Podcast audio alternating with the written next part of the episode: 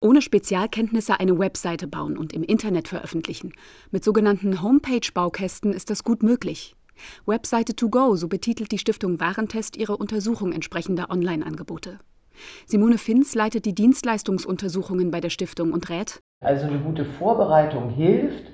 Die Erstellung selber durch die Software durchgeführt geht dann vergleichsweise schnell. Ich würde mal denken, so ein guter Nachmittag und dann steht das. Zumindest eine erste Version der Homepage. Mit Vorbereitung meint Simone Finz, dass Nutzer sich vorher Gedanken machen, Fotos heraussuchen und Texte schreiben sollten. Dabei kann eine KI helfen.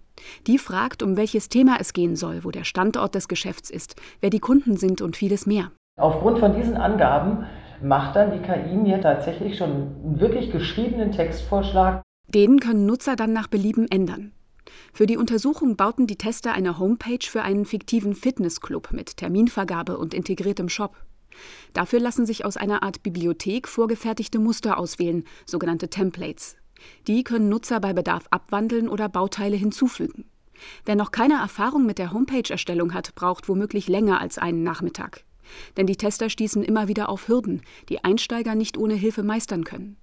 Sie prüften, wie gut sich die Baukästen in komplizierten Fällen handhaben lassen, zum Beispiel wenn von hochgeladenen Bildern nur die Hälfte zu sehen war oder ein großes Video sich nicht einbinden ließ. Manche Hinweise sind ganz klar, so dass ich weiß, oh, das Bild ist zu groß, ich muss es kleiner machen, anders abspeichern.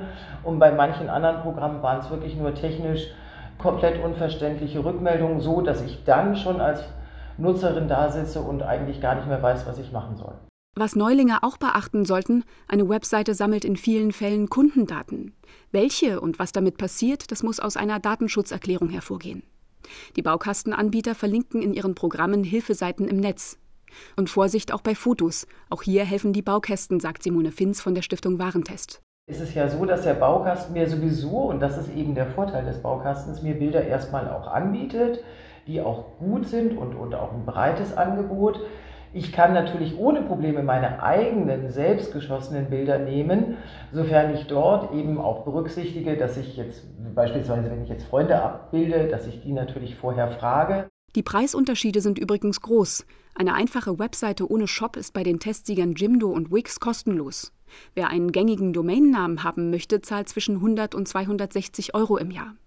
Der Anbieter Strato lockt mit 43 Euro im ersten Jahr, im zweiten sind es dann aber schon 360 Euro.